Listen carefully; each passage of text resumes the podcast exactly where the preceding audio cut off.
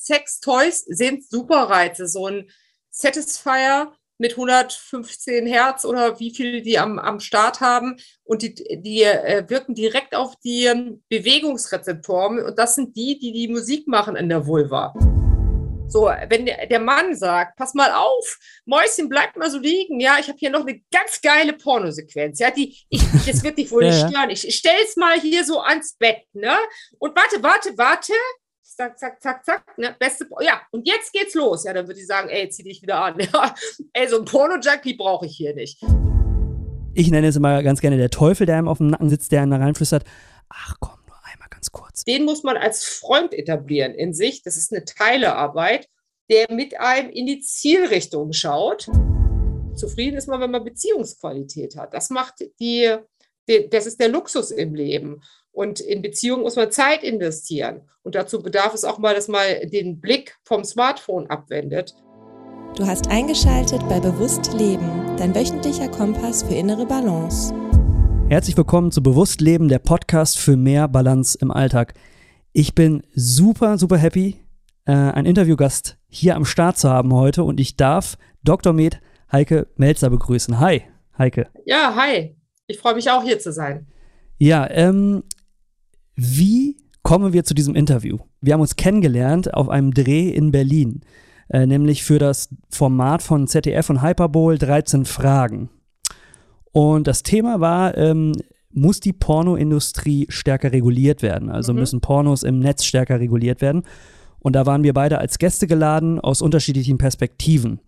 Ähm, ihr ZuhörerInnen habt ja vielleicht mitbekommen, dass ich äh, da keinen Hehl draus mache, dass ich ähm, Pornosüchtiger bin, slash war. Äh, ich, ich bin da mal vorsichtig mit dem war, äh, weil es gibt ja natürlich immer wieder Trigger und Rückfälle, aber äh, würde sagen, ich habe es ganz gut im Griff. Du bist natürlich jetzt, kommst aus einer, aus einer ganz anderen Perspektive und warst aus einer anderen Perspektive da geladen, nämlich du bist Neurologin, du bist Psychotherapeutin, du bist auch Business Coach. Äh, du bist vor allen Dingen aber auch Paar- und Sexualtherapeutin und hast deine eigene Praxis in München. Mhm. Ähm, und hast mit diesem Thema Pornosucht, wie auch mit anderen Themen, womit Paare und äh, Männer und Frauen und ähm, alle Geschlechter zu dir kommen, natürlich zu tun. Und äh, wir sind uns da im Grunde genommen begegnet, auf dem Spielfeld und natürlich auch im Backstage. Und ähm, würde ich jetzt mal aus meiner Warte so sagen, sonst würden wir uns hier nicht treffen, haben uns ganz gut verstanden. Und es hat äh, Spaß gemacht, sich mit dir auszutauschen. Deswegen bin ich super dankbar, dass du jetzt hier äh, bei uns im Podcast bist und auch nochmal vielleicht ein paar Dinge, die ich so laienhafterweise über, mein, äh, über meine Verhaltensstörung, äh, nennt man sie ja, schon geteilt habe, so ein bisschen für uns auch einordnen kannst. Jetzt würde mich aber als Einstiegsfrage mal total brennend interessieren, wie kommt man oder wie bist du auf den Weg der Paar- und Sexualtherapeutin gekommen? Das ist wahrscheinlich eine große Frage, ne? Äh, also sagen wir mal so, äh, ich hatte da immer schon eine Affinität dazu. Ich wollte mich schon nach dem Studium, habe ich mich äh, mal in der Uni Eppendorf in der Sexualtherapie beworben, habe dann aber erstmal, sagen wir mal, das Handwerk der Neurologie erlernt und bin dann später, nachdem ich auch noch eine Episode in der Unternehmensberatung habe, als ich mich dann niedergelassen habe, wieder an dieses Thema rangekommen und habe mit einem ganzen Werkzeugkasten an verschiedenen psychotherapeutischen Verfahren und Coaching-Techniken, die ich eh an Bord hatte, mich dann niedergelassen. Und dann ist es ja so, dass die Themen, die einen besonders interessieren oder wo man besonders gut ist, das spricht sich rum. Und äh, somit wurde mein Profil, am Anfang war es sehr breit aufgestellt. Es wurde dann immer ähm, immer schärfer im wahrsten Sinne des Wortes. Und ich habe dann vor, ja, vor sechs Jahren bin ich nach München gekommen. Es ist eine Großstadt, noch größer als Stuttgart, wo ich vorher aktiv war. Und äh, da habe ich ein Buch geschrieben, das heißt Scharfstellung, die neue sexuelle Revolution. Ähm, bin auch dort dann relativ intensiv in den Medien gewesen und somit hat sich mein, mein Profil weiter geschärft. Also das Thema ja. Verhaltenssüchte, was viele Leute noch nicht so auf dem Radar haben, ist so mein Steckenpferd. Und ich habe gemerkt, dass es dort einen Riesenbedarf gibt und dass es äh, leider da für die Therapeuten also noch wenig Verständnis gibt, noch wenig Werkzeug. Ich habe da hm. für mich weiter gearbeitet und das ist wie so ein Schneeball. Man fängt mal an und dann ja. werden es mehr, werden es mehr und werden es mehr. Und je mehr man sich damit beschäftigt, umso mehr wird man Experte. Und so, äh, und da fühle ich mich äußerst wohl in diesem Bereich. Okay. Äh, dieser Schneeball, den kann ich äh, unterschreiben, als ich angefangen habe, mich als Süchtiger oder Verhaltensgestörter zu outen. Das machen ja scheinbar nicht so viele Männer. Da ähm, kommen dann immer mehr Anfragen äh, auch rein. Und äh, ja, deswegen dann auch dieses 13-Fragen-Format am Ende. Was ja, ja dann tatsächlich. Das ist letztendlich ja. es ist, ist super auf dem Genesungsweg, auch das Wissen weiterzugeben. Also, A, es ist mhm. ein total mutiger Akt, das wagen die wenigsten. Ich habe ja auch immer wieder Anfragen und ich mag meine Klienten dann schon gar nicht fragen, ob sie überhaupt für ein Interview zur Verfügung stehen, weil viele okay. mir das schon übel nehmen, wenn ich sie überhaupt frage. Aber es gibt immer mal wieder auch mutige, die anonym oder halb anonym oder wie auch immer, mhm. du, du mhm. zeigst dein Gesicht, du sagst, wer du bist. Das ist wahnsinnig wichtig, weil mhm. gerade die, die mal Schwierigkeiten gehabt haben, die können natürlich auch von ihrer Erfahrung andere Leute motivieren zu sagen und, und auch darüber authentisch sprechen. Ne? Also ja. ich fand das eine, ein sehr starken Charakterzug von dir, dass du dich da auf das Spielfeld gestellt hast. Und ich war heilfroh, dich an meiner Seite zu haben. Bei den, äh, ähm, äh, bei den weiteren Studiogästen. Ja, vice versa kann ich nur sagen. Ähm, wobei ich, äh, ich kenne auch Beispiele, wo, wo Menschen mit ähm, Verhaltensstörungen auch anonym, anonymisierte Formate machen. Das finde ich auch total gut. Ne? Man muss sich ja auch nicht immer zu erkennen geben. Ich hatte, ich hatte so tatsächlich das Calling, scheiß drauf. So, ich stehe dazu. Ähm, und, und, aber gut, da, da ich habe mir eine Einstiegsfrage tatsächlich auch, auch ähm, äh, überlegt und die kommt äh, basiert auf einem Zitat aus deinem Buch Scharfstellung und ähm, dockt auch so ein bisschen an an dieses Thema, es ist ein schambehaftetes Thema, ne? Und darum ist es wahrscheinlich auch so, dass nicht, nicht jeder öffnet. Und zwar. Ja, doppelt schambehaftet. Sucht ist schambehaftet, äh, Sex, Sucht oder Pornosucht als Unterkategorie doppelt schambehaftet. Ja, gut, dass du es nochmal sagst. Ähm, Im Bezug schreibst du, auf Pornografie hat sich das Wissen über Gefahren deutlich verbessert und der suchtartige Effekt ist nicht mehr wegzudiskutieren. Ähm, jetzt ist es genau, ist ja genau das der Knackpunkt gewesen bei unserem 13-Fragen-Format, äh, wo du auch mit dem anderen Therapeut, jeder darf auch seine Meinung vertreten, das ist auch total wichtig, in den Diskurs zu gehen, aber anderer Meinung wart. Äh, nämlich Pornografiesucht ist ja noch nicht offiziell in diesen ICD aufgenommen. Das ist ja so eine Kategorisierung für, für Süchte. Äh, und da, finde ich, war äh, es schwierig, auch die Diskussion weiterzuführen bei dem Format und auch immer, auch an vielen anderen Stellen habe ich so ein bisschen das Gefühl. Was sagst du dazu? zu dieser ganzen Thematik, dass es eben als, als Sucht so ein bisschen runter, runtergespielt, abgetan wird, weil es eben noch nicht offiziell gemacht wurde. Das ist doch äh, super, dass es auf dem Spielfeld passierte, weil genau diese Argumentation passiert ja auch zu Hause oder also es äh, ist so eine Situation, da sind viele Stakeholder am Markt, die da ähm, äh, reinsprechen. Aber vielleicht äh, sage ich mal, die Suchtdefinition von der American Society of Addiction Medicine. Die hat nämlich 2019 eine neue Definition gegeben und die sagt, Sucht ist eine behandelbare chronische Erkrankung, bei der komplexe Wechselwirkungen zwischen Gehirnschaltkreisen, Genetik, Umwelt und den Lebenserfahrungen des Einzelnen eine Rolle spielen. Suchtkranke ja. Menschen konsumieren Substanzen oder, und das ist das Neue, legen Verhaltensweisen an den Tag, die zwanghaft werden und mhm. oft trotz schädlichen Folgen fortgesetzt werden. Das ist die offizielle Suchtdefinition. Das heißt, äh, es gibt einmal durch das extrinsische Zufügen von Substanzen, wir kennen es alle, Nikotin, Koffein, diese werden noch nicht als Droge oder so wahrgenommen, also Koffein zumindest nicht, aber Alkohol ist dann schon eher eine Volksdroge, äh, Cannabis und so weiter. Dann geht es in den illegalen Bereich, Kokain äh, und was es da alles so gibt. Ja. Das ist etwas, was vielen geläufig ist. Was vielen nicht geläufig ist, dass Verhaltensweisen zu einem ganz ähnlichen Ereignis führen. Und wir haben ja die erste anerkannte Verhaltenssucht, das Online-Gaming. Ja. Disorder, die war zuvor den zwanghaften Störungen zugeordnet und wir sehen ja hier auch zwanghafte Verhaltensweisen äh, und die wurde als erstes hochgelupft in die Verhaltenssucht. Das im gleichen Atemzug wurde die äh, zwanghafte sexuelle Störung mit aufgenommen, war es wieder in der Warteschlange für die nächste Verhaltenssucht. Und das ist ein, äh, ein, ein äh, starkes Zeichen von der WHO, die sich nämlich hinstellt und sagt, hier, wir sehen diese Störungen. Und äh, wir haben ja Süchte, die bauen sich über viele Jahre, manchmal Jahrzehnte auf. Ja, das ist so ein bisschen wie, ich mache die Augen zu. Also, also nach dem Motto, ich brauche die Definitionshoheit Äh, Gaming Disorder gab es natürlich auch schon, bevor es die Diagnose von der WHO gab. Ne? Da, das mhm. sind Jahr, Jahre, Jahrzehnte langer Vorbau. Und man beobachtet das und dann sagt man, Mensch, ja, das ist wirklich eine Verhaltenssucht und die, die Suchtmediziner, die sich da eindringlich mit beschäftigen, haben halt auch Verhaltensweisen mit aufgenommen, weil die äh, Stimuli sind stärker geworden. Diese Superstimuli sind stärker gewesen und die Verfügbarkeit des Konsums ist stärker. Nur viele verstehen das noch nicht, leider auch viele Therapeuten, vor allen Dingen welche, die nicht Erfahrungen mit dem Klientel haben, äh, verneinen das dann und äh, es musste ja auch eine Gegenpartei aufgebaut werden in diesem Spielfeld.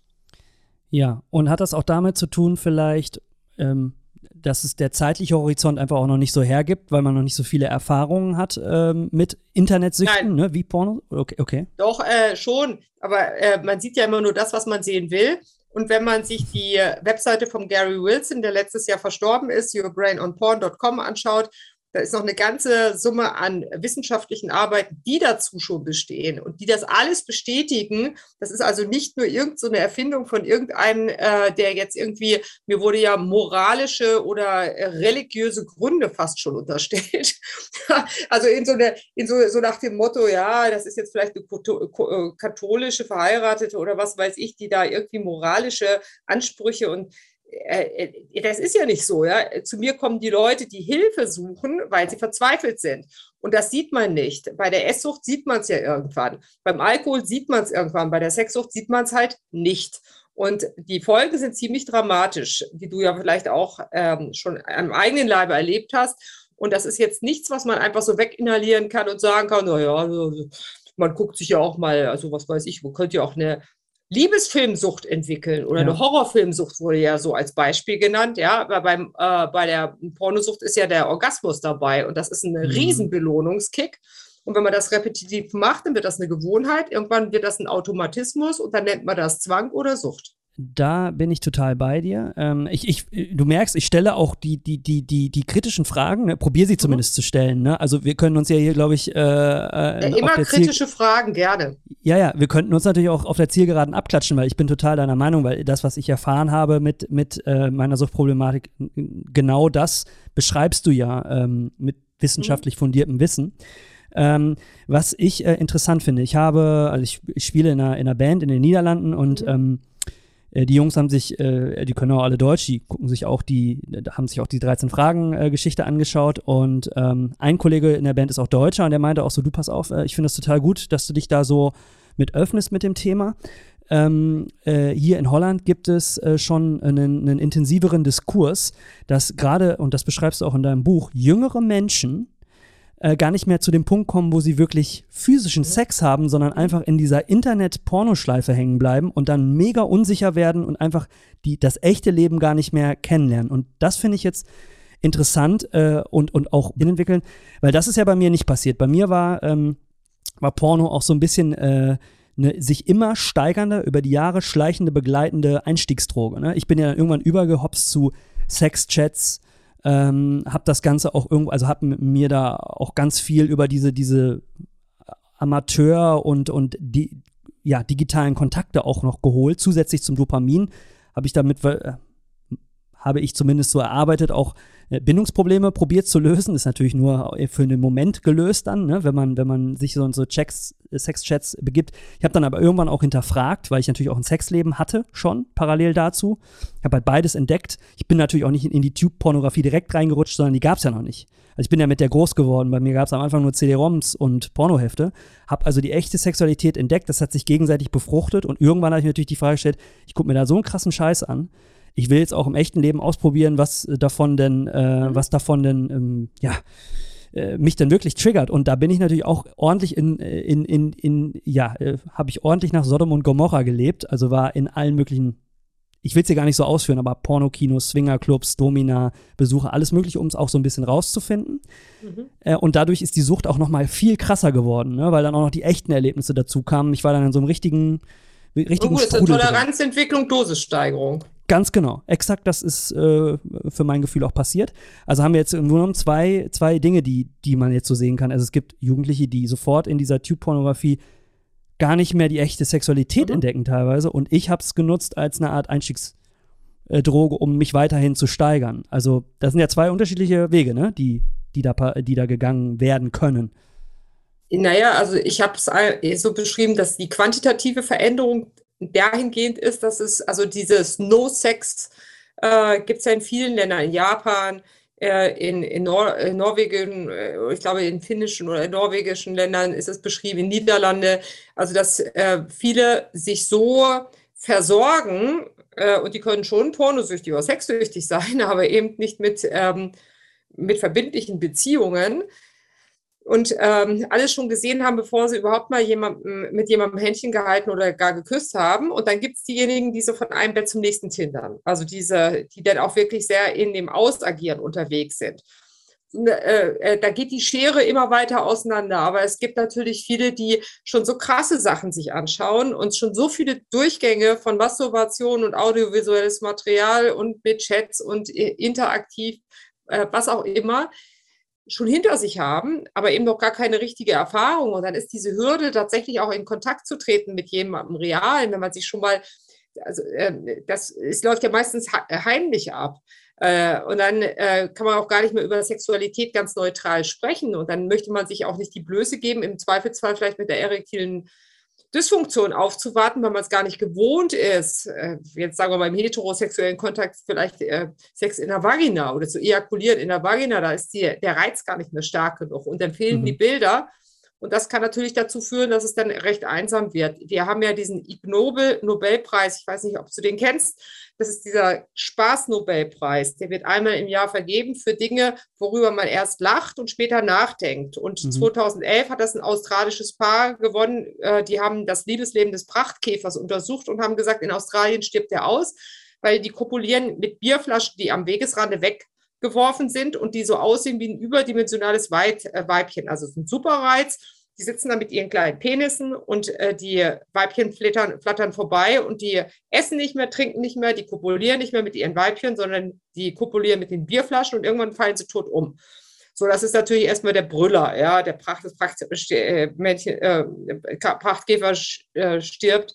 Aber äh, so ähnlich ist das manchmal auch. Ne? Bei der, im, im, hohen Zustand der Sucht ist man manchmal gar nicht mehr in der Lage, Körperpflege zu machen oder äh, sich ein Essen zuzubereiten, Freunde zu treffen, gar Sex mit einem äh, realen Partner zu haben, dann bleibt man quasi wie diese Käfer auf der Bierflasche vor dem Porno sitzen.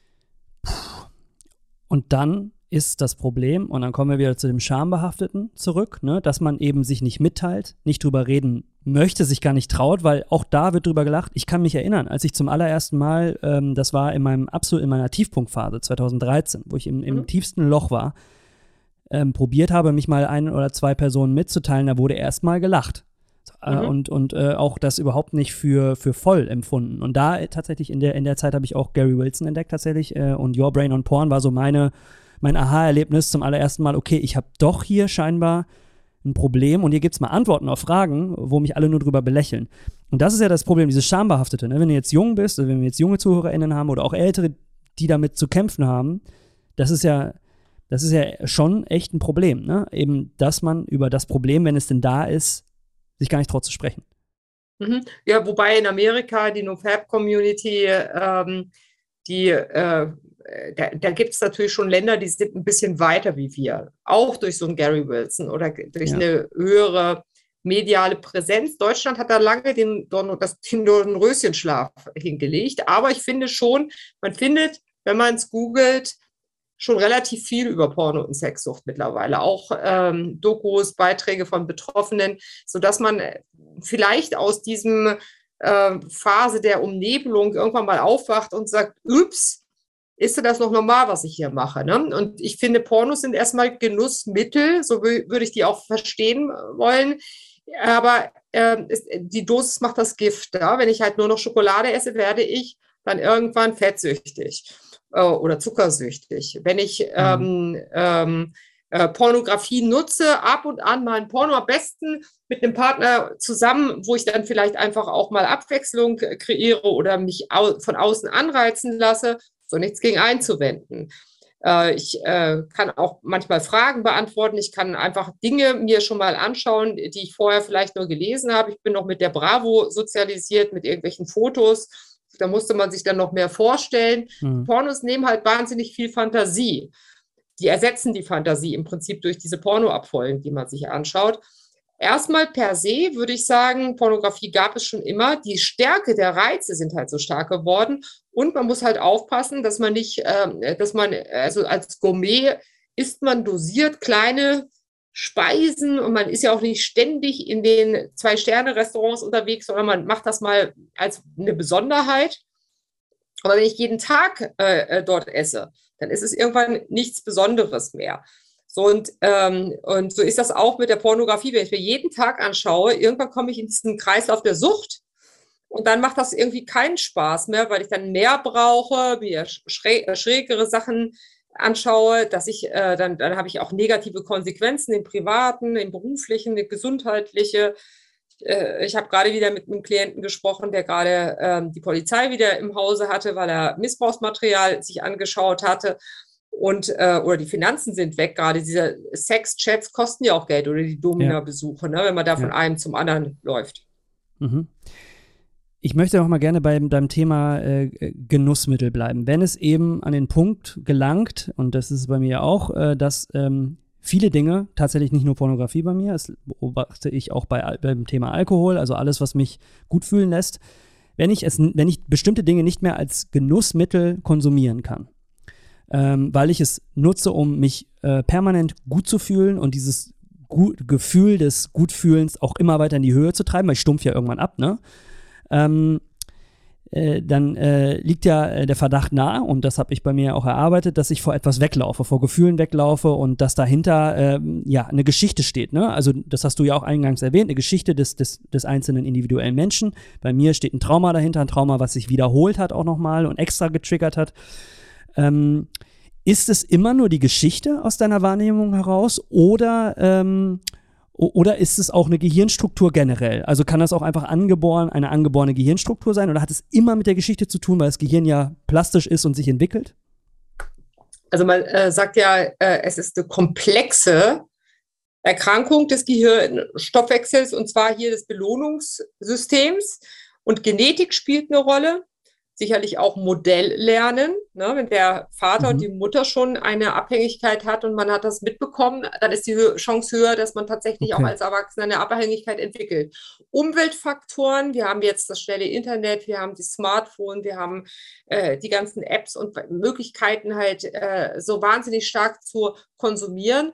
Also das heißt, auch die Umwelt spielt eine Rolle. Wir kannten das so vor 20, 30 Jahren, kannten wir das halt noch nicht. Ja. Und dann spielen aber auch die Lebenserfahrungen des Süchtigen eine Rolle. Und zwar hier, äh, es gibt die sogenannte Safe-Regel. S steht Secret, niemand darf es wissen. Also der Gourmet würde vielleicht sagen, hey, ich lade mal ein paar Freunde ein und da gibt es ein leckeres Essen oder so. Er würde jetzt kein Geheimnis draus machen. Der Abhängige macht daraus ein Geheimnis. Mhm. Das ist das äh, S. A steht für abusive im Sinne von, ich schaue mir Missbrauchsmaterial an im Rahmen der Pornografie und wir wissen nicht genau, unter welchen Produktionsbedingungen das ähm, entstanden ist. Haben die Leute eingewilligt? Sind die 18?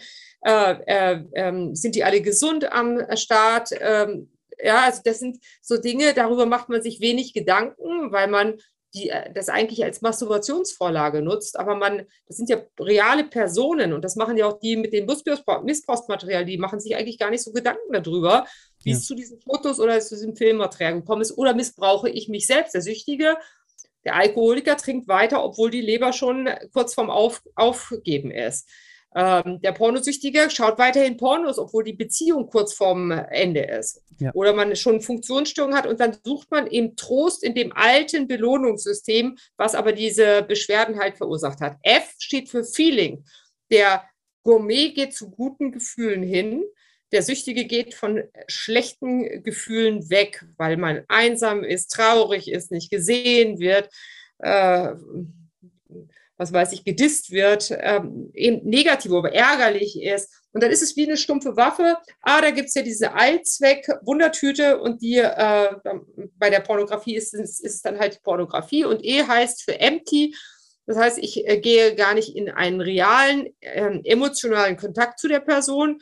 Im Domina-Studio zahle ich halt für die Dienstleistung und in der Pornografie interessiert es mich eigentlich auch nicht, wer oder äh, wer die äh, Chatpartnerin oder der Chatpartner ist oder wer da vor der Kamera steht, dann ist eigentlich nur der Genuss da. Ne? Also das, ist, das sind so dieses, diese Safe-Regel, wenn man das bei sich selber feststellt, ist das etwas, wo vielleicht mal so die Alarmsignale hochgehen.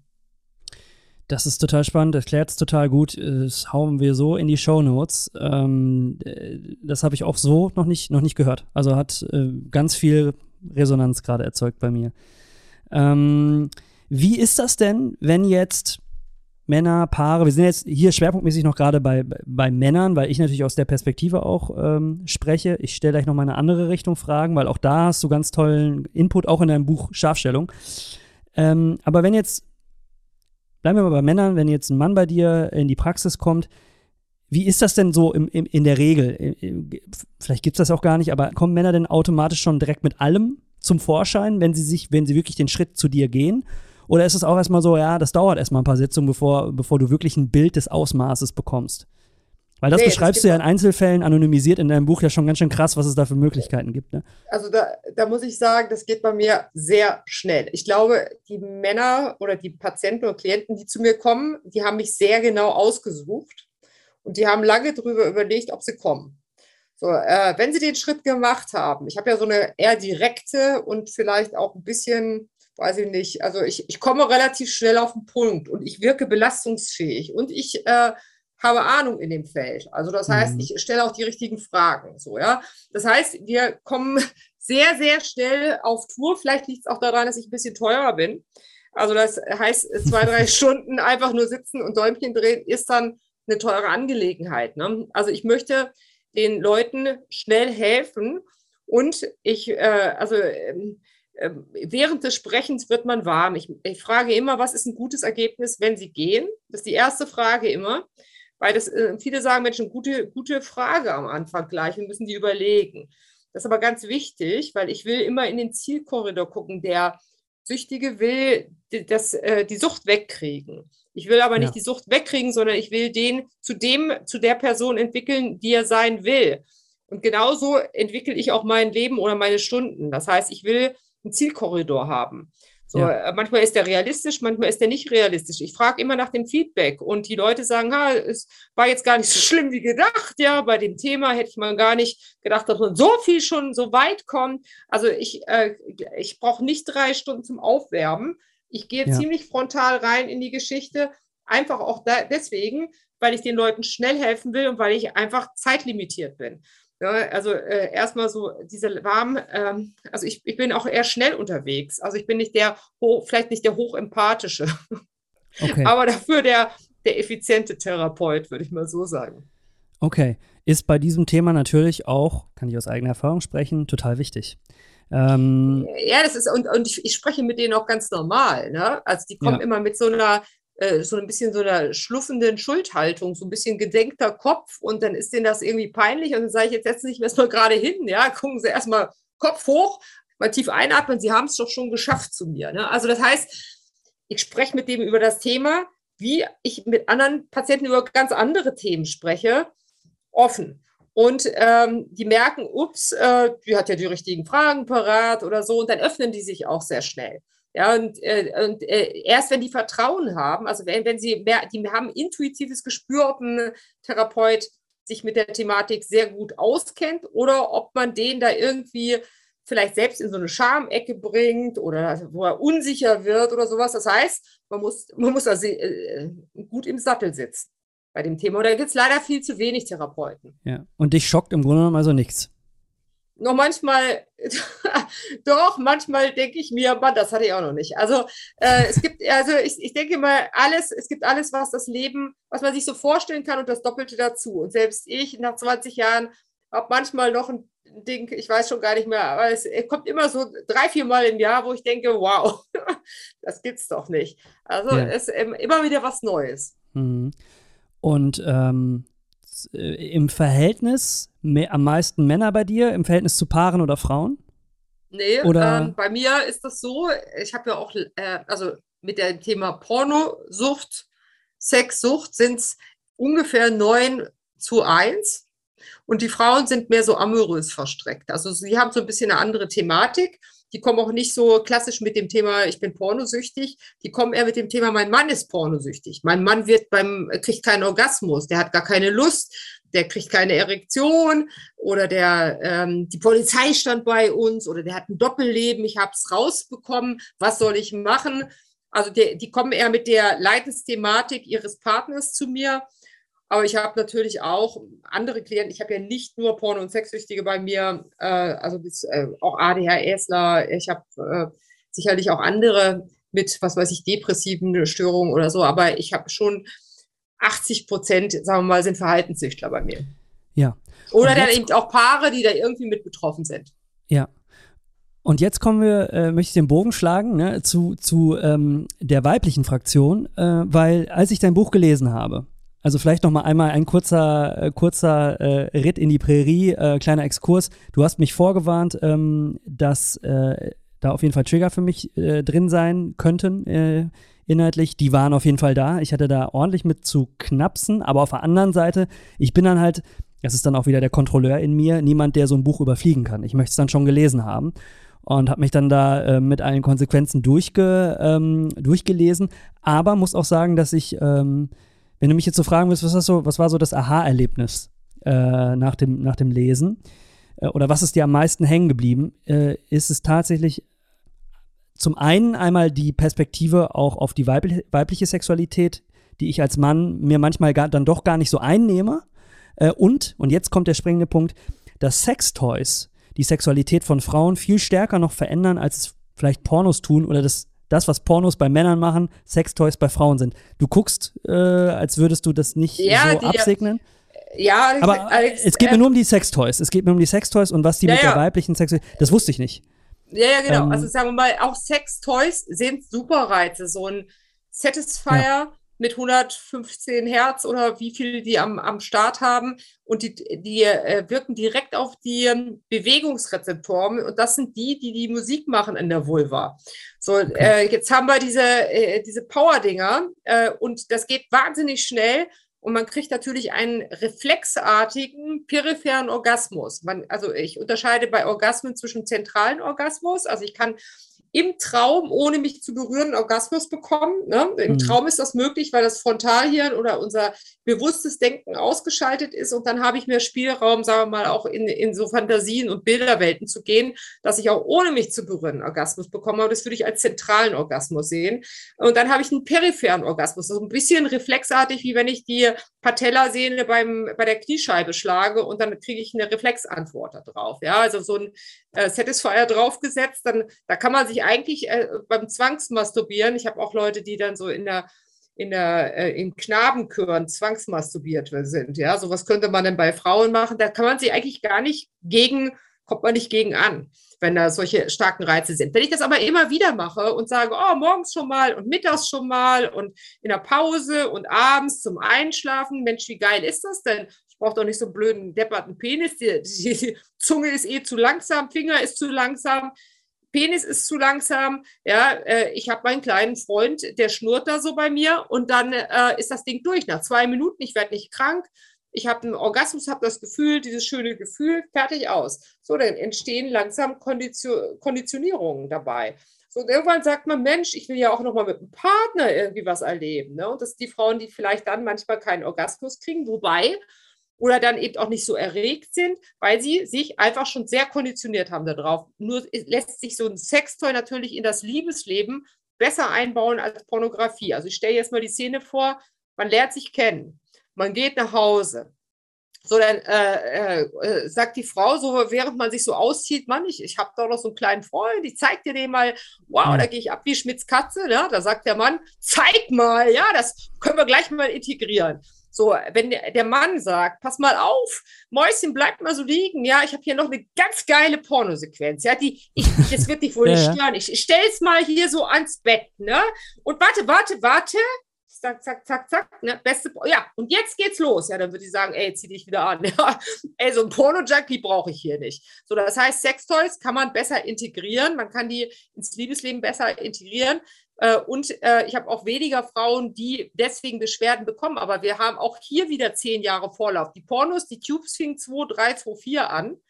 Und vorher gab es natürlich auch Pornos, aber man wartete halt ewig auf diese Dinger oder musste in eine DVD, äh, irgend so in diese DVD-Läden da gehen. So, die äh, Sextoys, die sind noch nicht so lange am Markt, aber dieses Dead Vagina oder Dead Grip, das ist das Pendant beim Mann, ist, ich brauche dann halt mein, meine Hand und mein visuelles Material und muss das und dies und jenes stimulieren und das geht dann halt nicht mehr mit dem Partner. Genauso gibt es, das ist immer, finde ich, überdramatisiert, Dead Vagina, das ist natürlich nicht tot, ja, aber eine Verrohung, eine Abstumpfung. Und es gibt genügend Frauen, die sagen, nö, will ich nicht mehr. Ich äh, äh, möchte ja noch partnerkompatibel bleiben, weil sonst haben wir irgendwann so Silos. Der eine macht halt seine Masturbation, der andere macht seine Masturbation, man trifft sich gar nicht mehr im Austausch. Mhm. Sind ähm, Frauen da aus deiner Wahrnehmung heraus, aus der Praxis oder aus dem Alltag her ähm, reflektierter, was Sexualität angeht, als Männer? Ähm, oder ist das eine äh, blöde Frage? Also die Frauen, die Frauen sprechen eher drüber, aber die entdecken natürlich ihre Weiblichkeit und ihre Autonomie. Also die Sextoys, äh, das, äh, Läden, da ist man ja heute als Mann verloren. Ne? Früher war man als mhm. Frau verloren, wenn man da bei Beate Use stand und die ganzen Männer mhm. dann seifernd einen anschauten. Heute ist das umgekehrt. Und äh, ich, ich finde, die Frauen sprechen mehr über Sexualität oder Emotionalität, tauschen sich mehr untereinander aus, während die Männer das eher im, im, äh, im einsamen Kämmerlein machen, aber dass Sextoys auch negative mhm. Komponenten haben, das ist, glaube ich, bei vielen noch gar nicht angekommen. So wie bei dir ja auch noch nicht, obwohl du auch sehr Sex erfahren bist. Ähm, auf jeden Fall. Ich hatte das so noch nicht auf dem Schirm, auch diese Entwicklung und den Industriezweig. Und ich kannte auch noch nicht diese, diese Läden, wo man so wie Boutiquen durchgehen kann. Und es ist aber kein, kein Klamottenladen, sondern ein Dildoladen, der ganz hip aussieht. Ähm, das hat mich schon ähm, beeindruckt äh, und ähm, ja, stutzig gemacht auf jeden Fall. Also war, das war der Aha-Moment in deinem Buch, ähm, den ich nicht hab kommen sehen. Ähm, wenn wir jetzt nochmal ähm, beim Thema Nähe, Vertrautheit, Geborgenheit bleiben. Äh, und da schlage ich jetzt wieder den Bogen zurück zu meiner individuellen Geschichte. Ähm, das hat ganz schön gelitten bei mir über die Jahre, äh, weil ich natürlich Pornos entdeckt habe, aber weil ich auch durch und durch äh, dem Casual Dating äh, verfallen bin, was du ja auch beschreibst. Auch das ist, also ich bin ja in einer Zeit groß geworden, da gab es es noch nicht. Äh, da gab es noch, hat man sich über MySpace verabredet und irgendwann gab es dann halt Tinder und Luvu. Und dann hat man aber auch, ähm, ähm, ist man mit denen groß geworden. Ne? Und ähm, dadurch haben sich halt immer Bekanntschaften ergeben und die sind immer von, von A nach B, bin ich gehopst. Ne? Also bloß nicht äh, Bindung. Bloß keine Bindung, Autonomie, Autonomie. Ähm, und im Idealfall, so beschreibst du es ja auch im Buch, ähm, gibt es da so einen Sweet Spot, ne? Auch zwischen Abwe also wenn man das Bedürfnis hat nach Abwechslung, Aufregung, Abenteuer, aber auch im Leben gibt es ja eben auch Vertrautheit und Nähe, also den Gegensatz, dann kann man ja auch einen Sweet Spot finden, ne? Das kann aber das finden, aber ist das, das klingt für mich so ein bisschen utopisch, weil das die wenigsten, glaube ich, können. Also wenn man jetzt sagt, man führt eine Beziehung und man öffnet die so ein bisschen mal für ein bisschen Abwechslung und Aufregung, aber dann auch nicht zu weit, weil sonst würde man sich ja verlieren. Ähm, ist, das, ist das so das ideale Szenario am Ende, dass man diesen Sweet Spot findet? Oder, oder ist das total also, menschenabhängig? Also ja, es ist menschenabhängig, es ist biografisch. Im Leben gibt es unterschiedliche Stadien. Also ich würde sagen, wenn man die Sexualität entdeckt, dann darf man ja auch erstmal ausprobieren. Das ist so ein bisschen wie, mhm wenn ich immer nur die Hausmannskost esse, dann würde ich jetzt vielleicht auch erstmal beim Asiaten oder beim Griechen oder beim Vietnamesen oder wo auch immer essen gehen, damit ich weiß, wie die Geschmacksrichtungen unterschiedlich sein können. Ja. So, ähm, dann gibt es aber die Phase der, ähm, äh, ja, vielleicht dann doch der Kinderaufzucht. Da empfiehlt sich eher ähm, also da muss man schon sehr ich, ich stark sein und gute Absprachen haben, wenn man das offene Modell macht, weil ja. es verschleißt unwahrscheinlich viele Ressourcen und es produziert, produziert unwahrscheinlich viele Schnittstellenprobleme, weil da sind ja nicht eineige Zwillinge am Start und es gibt immer irgendwelche Absprachefehler oder versteckten Agenten, wenn man dann da mit Paartausch oder mit äh, in Swingerclubs oder so weiter unterwegs ist. So, äh, das, äh, man sollte sich da bevorzugt der Aufzucht der Kinder, das ist ein Ressourcenverschleißunternehmen, widmen. Und dann gibt es die Phase der zweiten Pubertät. Ne? Die Kinder sind groß, sind aus dem Haus, man ist auch halbwegs rüstig. Man denkt sich, Mensch, das war jetzt auch nicht die Phase, wo man sich selbst in den Vordergrund gestellt hat. Da will man vielleicht auch nochmal gucken, was geht was, will noch mal was Neues ausprobieren. Dann gibt es diese Zweitpubertät, würde ich mal so sagen. Mhm. Äh, die ist dann so Ende Spätsommer, Leben, je nachdem, wann man Kinder bekommen hat oder im Frühherbst des Lebens. Und dann äh, guckt man schon noch mal wieder, mit wem will ich dann äh, alt werden auch tatsächlich. Weil im Winter des Lebens ist schon ganz gut, wenn man in einer geborgenen Beziehung unterwegs ist. Deswegen ist das äh, äh, abhängig äh, von, äh, auch von dem Sexdrive, den man so hat. Ne? Wenn zwei Leute mit einem hohen Sexdrive ähm, und das als Win-Win-Situation definieren, dann müssen sie nur noch absprachefähig sein und Verträge machen oder so, wo man sagt, wo fängt denn bei uns die Untreue an? Und da muss man das mhm. definieren und das ist heute halt sehr viel schwieriger, als es früher noch war. Früher hat man gesagt, wir gehen doch nicht fremd. Nee, wir gehen nicht fremd. Ja, und da war das gemeint, dass man irgendwie keinen Sex hat mit jemandem anders. Also wenn man heute 20 Stunden Pornos schaut oder in Domina-Studios geht oder Sexchats hat, kann das durchaus den Partner schon ziemlich ankäsen, wenn es nicht abgesprochen ist. Ja, wo du das gerade so erzählst, kommt mir irgendwie selber so eine Metapher äh, in den Kopf, weil was du beschreibst, ist ja wirklich so ein wellenförmiges Erlebnis durchs Leben hindurch. Ne? Ist ja mit vielen Themen auch so, ne? gerade auch so das Thema Bindung und ähm, Autonomie, das beschäftigt mich auch total.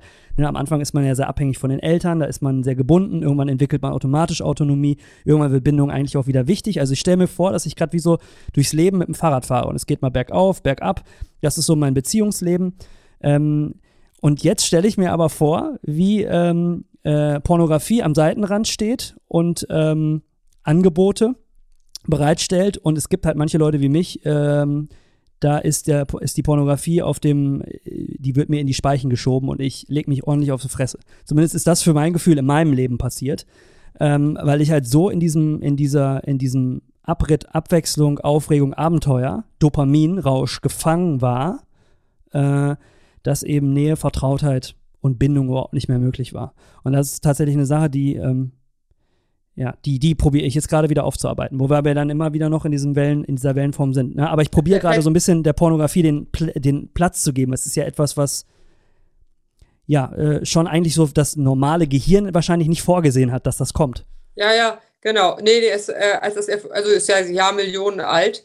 Äh, also mit den Superreizen hatte das Gehirn, glaube ich, äh, über die Jahrmillionen nichts, nichts äh, das hatte die nicht in, im Evolutionskonzept. Aber nur mal um zu, um zu Superreiz noch mal was zu sagen. Also wir haben Pornografie, Casual Sexpartner, käufliche Sexpartner und Sextoys, das sind alles super Reize. Also wenn ich mhm. ständig einen neuen Sexpartner habe, egal ob ich da jetzt Geld für gebe oder ob ich einen Casual Sexpartner habe, wo ich nachher den, nur den Vornamen weiß und der ist noch nicht mal richtig und dann bin ich schon wieder mit dem nächsten unterwegs oder gleich noch parallel mich treffe und wenn ich mit dem einen fertig bin, dann habe ich schon wieder den nächsten Sexchats.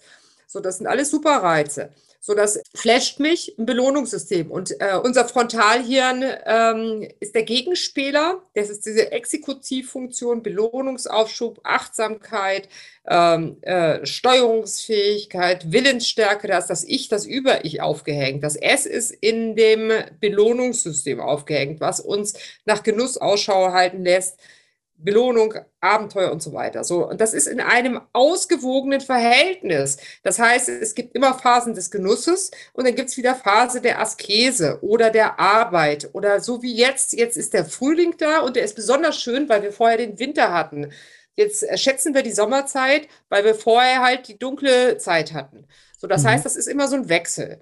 Und ähm, wenn man nur asketisch lebt, dann ist das ja ein bisschen spaßbefreit wenn ich nur ähm, wie so ein hedonistisches Krümelmonster rumlaufe, ja, dann äh, agiere ich nachher nicht mehr frei, sondern bin im Gefängnis meiner Sucht. So, ja. und wir müssen dieses Gleichgewicht herstellen. Heutzutage ist es so, dass wir sehr, sehr stark getriggert werden, äh, was das Belohnungsreiz angeht. Das ganze Neuromarketing geht dahin mit dem Default-Modus, mit den äh, ständigen Likes und ähm, Statusgewinn in den Online-Spielen und den Flash-Sales von äh, noch einem tollen äh, Shopping-Angebot von Sachen, die man eigentlich gar nicht braucht, aber wo man immer wieder getriggert wird. So, ja, ähm, heutzutage muss man wahnsinnig aufpassen, wie äh, so größere Unternehmen auch in der Nahrungsmittelindustrie immer wieder unseren Willen ja, bypassen und das Krümelmonster im Belohnungssystem anfüttern. Das heißt, alles, was das Frontalhirn stärkt, und dazu gehört auch bewusstes Leben, also diesen Podcast, den du machst, und alles, äh, wo man, also man muss die Superreize als Superreize als erstes erkennen. Ne, dann weiß ich, wenn ich beim Bäcker vorbeilaufe, dass der Duftstoffe auf die Straße haut, damit ich seine äh, Schokocroissants kaufe, die mit schlechten Fetten und Zucker äh, mich bestimmt nicht gesünder machen. Aber sie sind halt zart schmelzend auf der Zunge und sie, ich werde angefüttert über diese Superreize, die ganz bewusst eingesetzt werden. So. Und jetzt kann ich sagen, nee, ich will autonom bleiben. Äh, ich will Freiheit. Ne? Der Marlboro-Mann, der reitet auch in die Freie und Weite der Prärie und landet dann irgendwie auf der Intensivstation der Lungenheilanstalt, äh, im Gefängnis der Sucht. Und wenn ich mich für die Freiheit, für die Auto, für dieses Freisein, Leichtigkeit, Ehrlichkeit, Autonomie äh, entscheide, dann kann ich durchs Leben gehen und dann kann hm. ich mal genießen und dann, ähm, und ich meine, nicht, äh, also der Hedonist ist ja nicht zufrieden. Äh, auch Geld macht ab einem gewissen Grad nicht mehr glücklich, sondern zufrieden ist man, wenn man Beziehungsqualität hat. Das macht ja. die, das ist der Luxus im Leben. Und in Beziehungen muss man Zeit investieren. Und dazu bedarf es auch mal, dass man den Blick vom Smartphone abwendet und dann auch mal in die Ferne guckt oder mal in die Augen des Partners oder des, der, der eigenen Kinder ja. schaut oder so, ja. Schön, dass du das, schön, dass, schön, dass du das so sagst. Und jetzt kannst du dir wahrscheinlich vorstellen, weil du gerade den Namen des Podcasts erwähnt hast, wie wir da drauf gekommen sind. Weil ich, für meinen Teil, war unbewusst im Gefängnis der Süchte gefangen und äh, habe irgendwann gemerkt, erstmal ähm, kam das unbewusst langsam ins Bewusstsein äh, oder intuitiv, ich muss mehr verdammt nochmal Balance in meinem Leben schaffen. Und deswegen auch das Subslogan, mehr Balance, der Podcast für mehr Balance im Alltag. Ich, äh, weil dieses eine Extrem, ähm, was einen am Anfang, und das beschreibst du in deinem Buch auch sehr schön, kann man wie gesagt nur zum Lesen empfehlen, haben wir auch in die Shownotes, wie sich so eine Sucht auch entwickelt. Am Anfang ist es ja eben der genussvolle Konsum.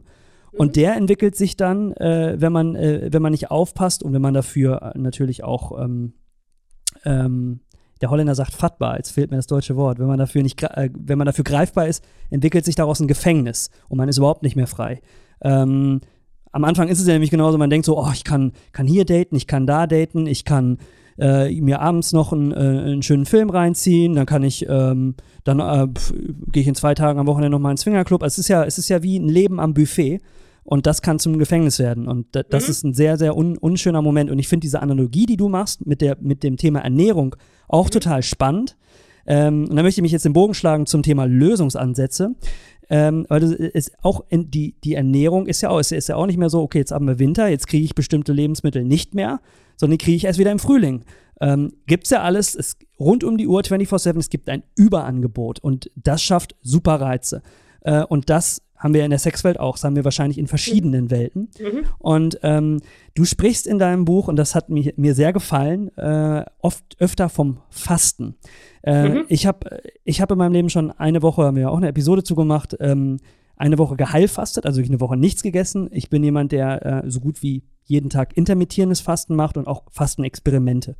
Ähm, das hat bei mir tatsächlich auch echt ganz starke Bewusstseinsveränderungen äh, mhm. hervorgerufen. Die Willensstärke, auch die Willensstärke. Total, mhm. total. Es hat mich auf sämtlich, mhm. also über das, über, die, über den Nahrungsmittelkonsum hinaus positiv beeinflusst, einfach nur zu sagen, so, hey, ich muss nicht 24-7 alles haben, sondern mein Körper kann wunderbar funktionieren, wenn er auch mal eine mhm. Woche oder zwei gar nichts isst.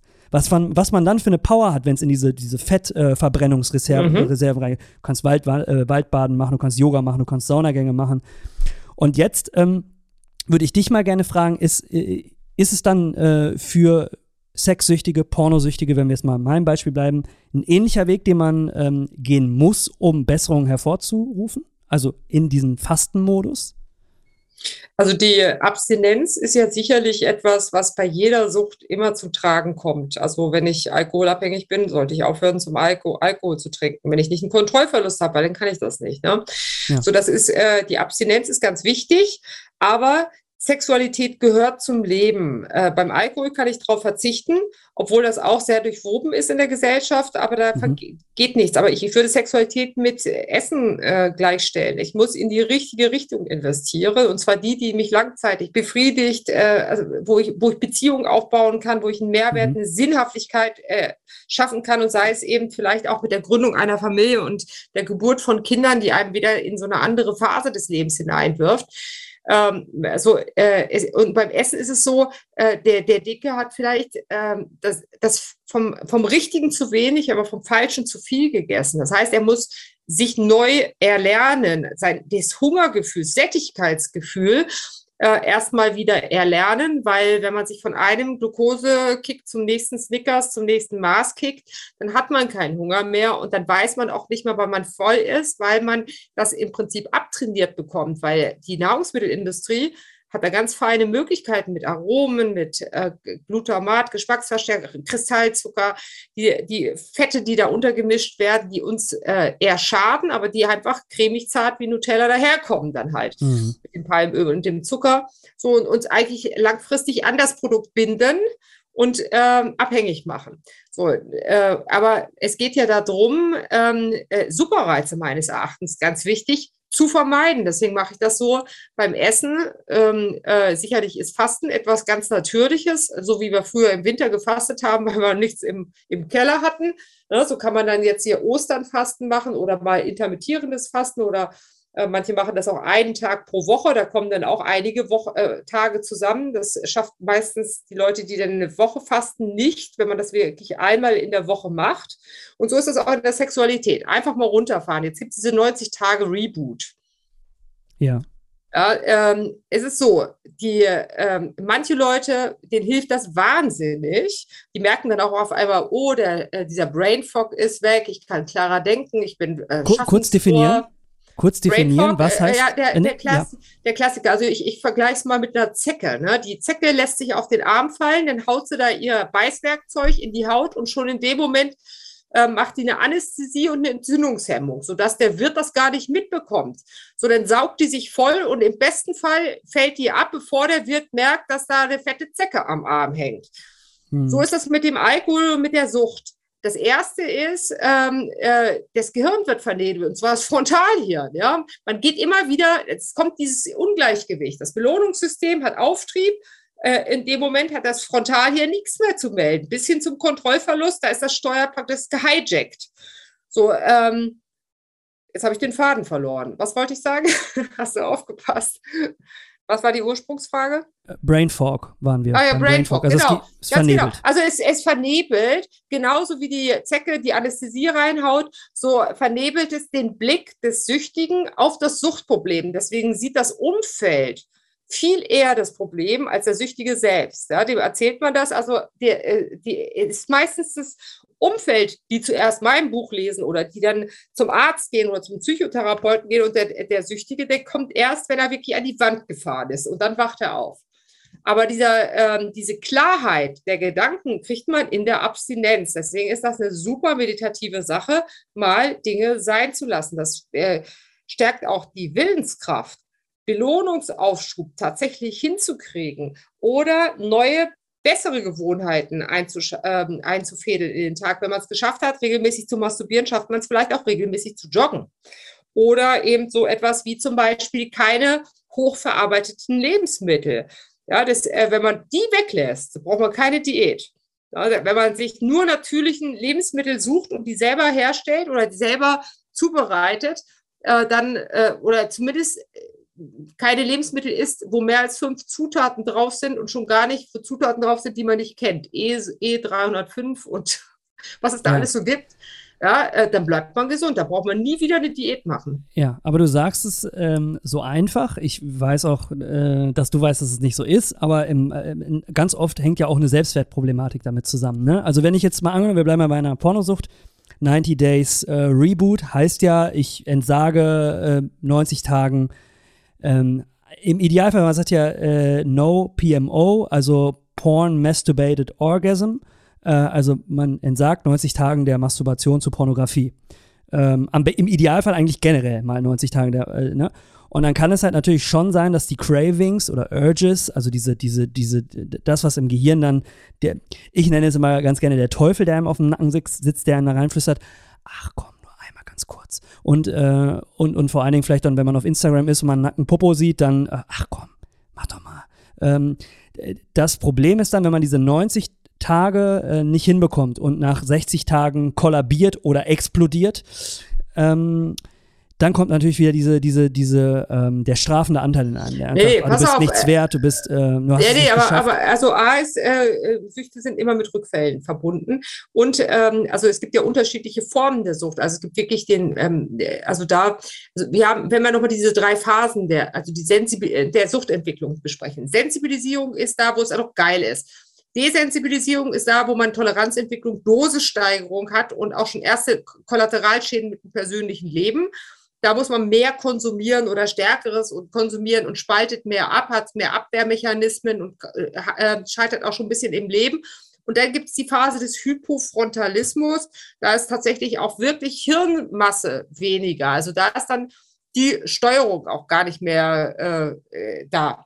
Ne? Ähm, und ähm, äh, jetzt ist es so, es gibt ja viele Menschen, die sind vielleicht erst äh, so an dem Anfang der Desensibilisierungsphase die können über das Reboot ganz gut wieder zurückgehen. Ne? Wenn ich jetzt zum Beispiel merke, ich trinke immer Alkohol, und dann sage ich mal, jetzt mache ich mal, mal vier Wochen gar nichts, kein Problem, äh, dann äh, so, also eine Abstinenzphase.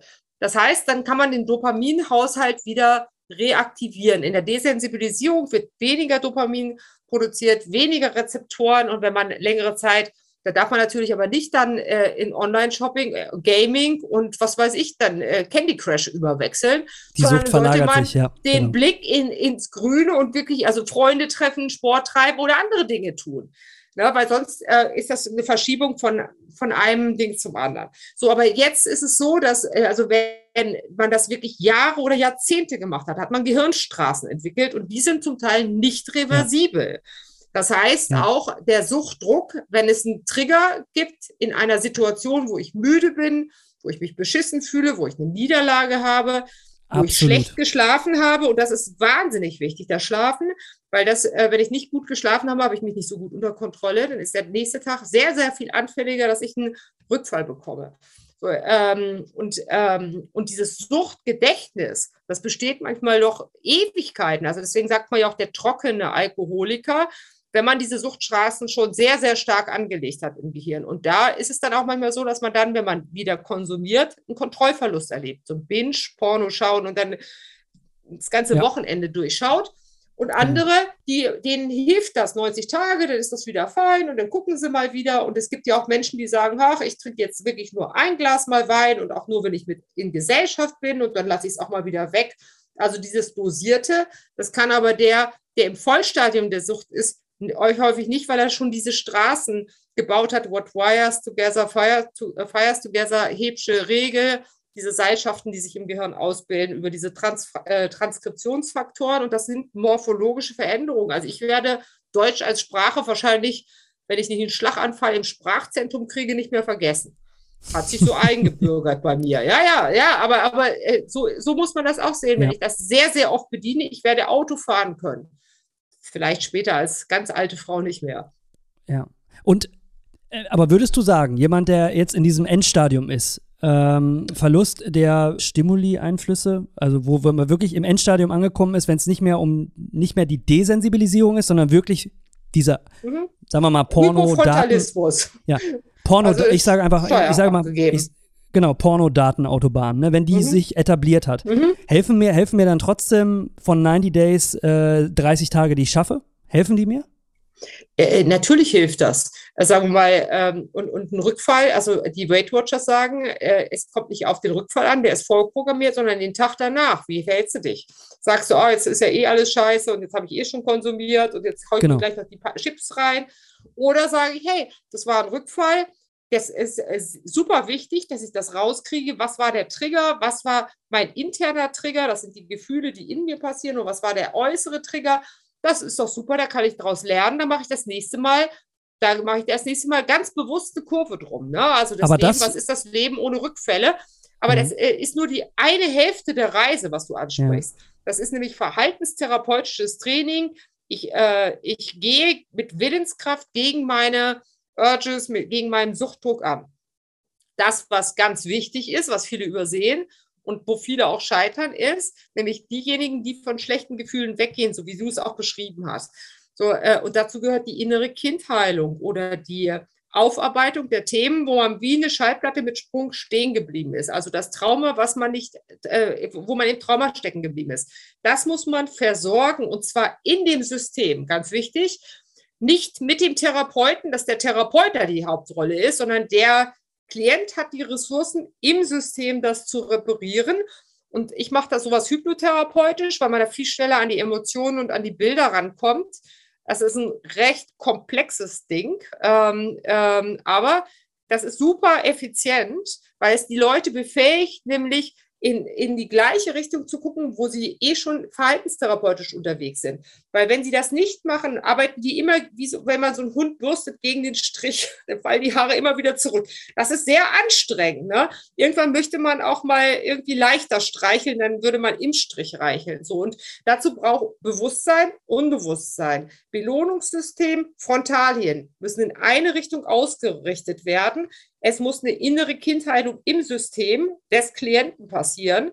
Also nicht zwischen Therapeut und Klient, sondern im System. Und man muss seinen Dämonen oder wie auch immer du ihn bezeichnest, den muss man als Freund etablieren in sich. Das ist eine Teilearbeit, der mit Amen. einem in die Zielrichtung schaut. Ja. So, und äh, sowas mache ich hypnotherapeutisch und jeder Therapeut macht das ja unterschiedlich. Ja. Aber wenn du mal in München bist, machen wir mal so eine Session. Ich nehme dich beim Wort. Ich nehme dich beim Wort. Ähm, was du gerade sagst, ist total spannend, weil es hat viel mit Schattenarbeit zu tun. Ne? Also sich den, den eigenen Schatten anzuschauen, das kann äh, was total Heilsames sein und das, das durfte ich auch erfahren. Ähm, und es ist eine Kombination tatsächlich, was du beschreibst, aus vielen verschiedenen Dingen, die ich auch, äh, auch erlebt habe. Aber eben tatsächlich auch ähm, die Pers Vertrauensperson, Therapeutin, äh, XY, äh, der man sich irgendwo auch, auch äh, dann am Ende öffnet. Und ich hatte zum Beispiel ähm, äh, relativ lange auch nicht auf dem Schirm, dass ich, ähm, dass der, der Anteil in mir, dass da ein Anteil in mir ist, der äh, sich gar nicht so selbst liebt. Also, dass da echt was gefehlt hat. Und dieses Verständnis, was, äh, dieses Verständnis, dass es okay ist, äh, wenn man einen Rückfall hat und dass es eigentlich ein Erfolg als Erfolg zu werten ist, sondern eben nicht als ähm, bodenloser ähm, äh, Fail, äh, mir fehlt jetzt das deutsche Wort, aber als bodenloser Fail, das, äh, das ist, glaube ich, glaube ich, schwer für viele ähm, Betroffene. Und ich frage auch so, so, so, so nach, weil ich gewisse Dinge einfach schon, schon erlebt habe und möchte probieren, echt äh, möglichst viele Lösungsansätze anschneiden. Das können wir ja eh nicht jetzt hier in dem kurzen Zeitrahmen. Aber falls ein Betroffener, eine Betroffene zuhört und jetzt denkt, okay, cool, äh, vielleicht ist das doch äh, ganz, ganz stark, dass ich schon mal 30 Tage durchgehalten habe. Ja, klar. Ähm, also, aber ne, das, das, ist ja der Blick äh, auf die Ressourcen. Also, ähm, äh, also äh, ich, ich würde immer so sagen, also ich habe lange in der Unternehmensberatung gearbeitet und wir, ich wurde immer in ein neues Projekt zu Kunden geschickt, wo ich eigentlich nicht so viel Ahnung hatte. Und ich habe immer viel dazu gelernt. Und immer am Ende des Projektes hatten wir einen Slide, das hieß Lessons Learned. So, das war immer damit, also dieses kontinuierliche Lernen, ne? also dieses Scheitern, ever tried, ever failed, no matter, try again, fail again, fail better. Das ist so meine Lebens, äh, so, so ein Le Lebensslogan, den ich habe. Aufstehen, abschütteln, weitergehen. Es ist besser machen das nächste Mal. Und äh, man muss der größte Fan mit sich selbst sein. Die Leute zermartern sich und es ist alles so schlecht und so, ja. Man muss der größte Fan von sich selber sein. Und äh, auch, auch ich als Therapeut mache mal irgendwie einen Termin übersehen oder Doppelbestellung oder so. Ja, dann sage ich, bin ich jetzt freundlich zu mir? Ich sage, ja, ich habe ja auch keine Sekretärin, ich mache das alles selber. Äh, und dann sitze ich halt nach. Ne? Der, der nicht reinkommt, doppelt bestellt, kriegt die Stunde umsonst das nächste Mal. Muss ich halt nachsitzen. Aber ich bin da mittlerweile relaxed und dann sage ich immer noch so, sehen Sie, selbst Therapeuten kann, können Fehler passieren damit die Patienten nicht äh, so einen Perfektionismusanspruch haben, weil Probleme entstehen durch eine negativ bewertete Soll-Ist-Differenz. Wenn ich den Sollwerk äh, gen Himmel hebe und sage, jetzt muss es aber ganz perfekt sein und ich darf das nie wieder, entspricht ja nicht dem Leben. Ja, das Leben äh, hat gewisse Hürden vor ein oder Probleme und die äh, kann man lösen oder nicht. Und da muss man kreativ dran gehen und da sollte man kein Kind steht doch, hm. wenn es einmal hingefallen ist, nicht wieder auf und sagt, lernt eh nicht das Laufen. Natürlich steht es ja. wieder auf, bis ja. es laufen kann. Ja, aber das, das Spannende ist halt, ähm, sich manchmal auch die Frage zu stellen, warum kann man sich ähm, dann nicht so selbst lieben auch, ne? Also es hat ja, wie gesagt, viel mit Selbstliebe zu tun und du hast das innere Kind angesprochen. was steht denn dahinter, was mich so, was mich so bremst oder was mich überhaupt äh, in diese Verhaltensmuster reingebracht hat? Ne? Und also die Grundursachen sind Schuldschutz, Wutstrafe, Scham. Also das sind die ja. meisten, also das sind primäre Gefühle, äh, die schlecht gelaufen sind. Also jemand hat mich nicht gut geschützt, wo er hätte mich schützen sollen oder ich habe eine Schuld begangen oder jemand hat mir gegenüber etwas oder einen Schmerz oder es war eine schambehaftete Situation, in der ich stecken geblieben bin, also die vielleicht auch manchmal traumatisch stecken geblieben bin. So, dann geht die Schallplatte mit Sprung nicht weiter, dann bleibe ich in diesem Ding da. Ja? Und da muss man diese Heilung machen. Des, der Person, die damals fünf Jahre, zehn Jahre, zwölf oder was weiß ich alt war. Und zwar so, dass man, das macht man hypnotherapeutisch, dass man ähm, genau das Lösungsszenario spürbar implementiert, dass es dem Kind, dass es den Schutz hatte oder was auch immer passiert ist, dass es dem ausgesprochen gut geht. Ja, und dann findet diese innere Kindheilung statt, dass man das innere Kind mit der Person verschmilzt und dass die sofort auf dieses Kind aufpasst, dass es denen immer gut geht. Weil das ist ganz, ganz wichtig, ne? weil sonst äh, loddert immer das Vernachlässigste oder der traumatisch oder schambehaftete oder der mit den Schuldansprüchen, den, den, den, hat man immer mit im Gepäck. Ne? Diese Teilearbeit und diese integrative Teilearbeit ist ganz wichtig, weil bei, bei der Sucht spaltet man ab. Und bei der Therapie integriert man verlorene, gegangene Kinder oder äh, ja, was auch immer. Es wird integriert, damit man wieder eine Einheit wird. Genau, oder nicht gefühlte Emotionen dieses Kindes, ne? Und äh, davor, da, diesen Sprung in der Platte, wenn man da unbewusst mit rumläuft, den, da will man ja gar nicht mehr so richtig hinschauen, auch nicht mehr so richtig hinfühlen. Da kommt es ja durch zur Sucht, ne? Indem man eben Konsummuster etabliert, die äh, einen davor wegrennen lassen. Ne? Ja, genau. Und, und, und es ist wichtig, diesen Schmerz zu spüren, weil äh, Exakt, wenn man nämlich ja. in die Abstinent geht, hat man das Gefühl wieder und das ist eine wertvolle Quelle. Da kommt man an die Spur. Also es ist so ein bisschen wie wenn man ein Unkraut zieht und nicht die Wurzel mit rauszieht. Ne? Da ist man da ist man am Kern oder an der Wurzel und da ist auch der Schmerz. Und dieser Schmerz ist aber ganz wichtig, dass man den wieder, äh, also häufig, häufig ist das entkoppelt. Man weiß das gar nicht mehr, mit was, mit was das zusammen ist. Und wenn man das wieder spürt, auch hypnotherapeutisch zum Beispiel kann man sowas wieder spüren, dann weiß man auf einmal, woher das kommt und gar nicht an der, man, man sucht manchmal an einer ganz falschen Stelle und dann ist so eine innere Befriedung, die dann stattfindet. Ja. Um das ein wenig abzurunden. Ähm, und äh, vielleicht noch mal so, äh, so diese ein, zwei, drei, vier Tipps mitzugeben. Mal angenommen, wir haben jetzt hier Betroffene, die zuhören. Äh, wenn man am Anfang, ergänzt gerne, ich probiere es mal, was du äh, uns jetzt hier mitgegeben hast, wenn man noch am Anfang der Suchtproblematik steht, dann ist sozusagen so ein Reboot ne, ähm, bei Süchten, Verhaltensstörungen relativ sinnvoll, also eine Art Dop Dopamin-Detox, sagt man auch, ne? Für eine Zeit lang abstinent bleiben, die Sucht natürlich nicht verlagern oder das Verhaltensmuster nicht verlagern, sondern ne, sich auf produktive und äh, heilsame Aktivitäten fokussieren. Wenn die Sucht jetzt schon relativ weit fortgeschritten ist, dann gibt's, dann sollte man tatsächlich ähm, äh, tiefer reintauchen, also Therapiearbeit, innere Kindarbeit, Schattenarbeit, also wirklich das, ähm, den Sprung in der Platte Gruppen, entdecken. Äh, vielleicht sich austauschen auch, AS-Gruppe, anonyme Sexsüchtige, lesen ja. darüber ist ganz wichtig, sich informieren, weil, damit man diesen Brainfog vertreibt, ne? damit man hinguckt, weil die Sucht sagt ja immer, da ist nichts, da ist nichts. Mach weiter, ja. mach weiter, iss weiter, äh, mach weiter dein Sexprogramm. Das heißt, äh, das erste ist Wissen sich aneignen, sowas wie, äh, es kann ja sein, dass der eine oder andere vielleicht bei dem Podcast so einen Wake-up-Call hat, äh, dass er weiter recherchiert, liest, sich da schlau macht in dem Bereich dass man einfach hinguckt. Und das ist schon eine wichtige Arbeit. Also Wissen ist erstmal der erste Schlüssel. Und dann kommt natürlich diese Abstinenzversuche und da wird man schlauer dabei. Woran scheitert es? Was sind die externen, die internen Triggerpunkte? Äh, und, und auch äh, mache ich den harten Reboot oder mache ich vielleicht den Reboot, dass ich sage, die Sexualität, die ich in Zukunft haben will, partnerschaftlichen Sex, den behalte ich, aber ich masturbiere nicht mehr zu Superreizen. Oder ich gehe halt nicht mehr zu Casual Sexpartnern, käuflichen Sexpartnern. Das äh, ist auch ein bisschen individuell unterschiedlich, ob man das jetzt in dieser in der kalten Variante macht, wo man gar nichts mehr macht, äh, oder wo man vielleicht die softere Variante macht. Das muss man dann im Einzelfall sehen. Und es gibt Menschen, die haben eine starke Willenskraft und die schaffen das. Und es gibt Menschen, die sind doch in sich so gefangen und gerade in, diesen, in diese Wurzeln, äh, wo das herkommt, äh, schafft man manchmal nicht alleine reinzugucken. Aber ich finde, diese Gruppe sollte man noch erwähnen.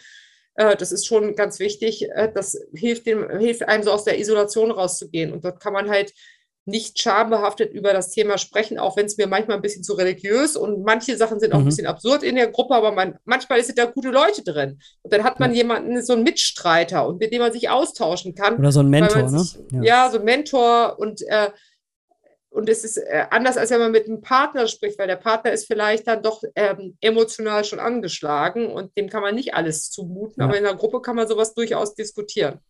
Okay.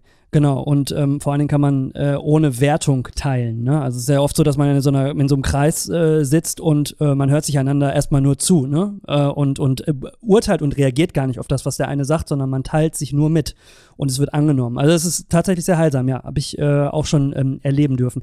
Und dann sagst du, deine Arbeit, an, wenn du in, in Richtung der Hypnose gehst, das ist eine Sache, wo man dann nochmal Prozesse verschnellen kann, wo man schneller an diesen, diese ja, ich, Ursache ich, kommen ich, kann ich äh, gehe da relativ zügig mit den Leuten durch, weil die dann den Schalter finden, dass sie, äh, dass sie eine Integration innen drin haben, dass sie auch, die haben was in, die kriegen was in die Hand danach, so ein Anker. Und dann äh, geht das viel schneller mit dem, äh, mit dem, auch dem Reboot und allem anders, weil sie dann diese Ziele verankert haben, weil sie die Ursachen gespürt haben und weil sie diese Integration hinter sich haben. Ne, das ist eine, aber eine, diese Sitzung muss man sehr gut vorbereiten und sehr komplex, aber äh, sehr heilsam. Und äh, das ist im Prinzip so ein bisschen wie wenn man bei IKEA halt die äh, die Schnelltür durchgeht, wenn man nur die Servierten kaufen will. Ne? Also da geht man nicht durch alle langen Gänge, weil äh, jemand, der kommt, der möchte ja, dass er schnell geholfen wird. Und da sollte man auch relativ zügig an diesen, an die wunden Punkte. Ich, man muss sich nicht überholen, aber das ist eine hocheffiziente Sache. So eine Sitzung dauert ein bis drei Stunden. Ja, okay. Wow. Ähm, ich glaube, wir haben jetzt hier echt schon eine Reihe an Lösungsansätzen thematisiert und vor allen Dingen auch viele, viele, also ich könnte dir jetzt noch Millionen Fragen stellen, auch zum mhm. Aufbau des Gehirns, der nochmal ganz viel einordnet ähm, oder einordnen würde. Ich schreibe da gerade über mein neues Buch, äh, Die enthemmte Gesellschaft, da steht ja. viel über das Gehirn drin und über die zwei, ähm, die zwei Parte, die da äh, in so einer Dysbalance sind. Mhm. Wann kommt das? Gibt es einen Release? Dieses Jahr schon? kommt das, äh, ja, leider, der Release-Tag gibt es noch nicht, aber es ist Spätsommer, Frühherbst, also ich schätze so irgendwie Ende September wird es auf den Markt kommen. Okay. Es ist schon in, bei Pletschkotter mit aufgenommen in, dem, in der Herbst-Kollektion. Äh, ja, ich verlinke auf jeden Fall alles zu deiner Person in den Shownotes, deine Webseite, deine Arbeit, dein Buch äh, und wir können die Shownotes dann natürlich auch äh, darum ergänzen, wenn dein Buch raus ist oder wir führen nochmal ein Gespräch. Ähm, ich würde es jetzt, weil es ne, ne, ne, wir sind jetzt schon über eine Stunde, eine geballte Ladung an, an, an, äh, an Infos ist, es hier stehen lassen. Und ich glaube, dass es für ZuhörerInnen spannend war, mal so tiefer in die Gehirnwindungen von äh, Süchten einzutauchen, auch mit der nötigen Fundiert, Fundierung darunter von dir. Und äh, vielleicht ähm, auch Betroffene, die jetzt äh, die einfach auch nur nach dieser Episode googeln und die finden und die vielleicht denken, okay, ich habe neue Mut, neue Hoffnung. Äh, hätte mir damals sehr geholfen, hätte ich einen Podcast schon dazu gehört. Aber 2013, da war ich froh, dass ich Your Brain on Porn gefunden habe und den TED Talk von Gary schon, Wilson. Da warst du schon gut unterwegs. Ja, aber auch das verlinke ich in den Show Notes, wer nochmal nachrecherchieren möchte. Ähm, Heike, ich bin unendlich dankbar, dass du dir die Zeit genommen hast. Und ähm, ja, kann nur nochmal sagen, danke dir. Ich wünsche dir einen wunderschönen Abend, den wir jetzt tatsächlich gerade haben. Und grüße dich äh, von Köln nach München. Ja, Alex, vielen Dank fürs Interview. Mach's gut. Ciao, ciao. Ciao, ciao.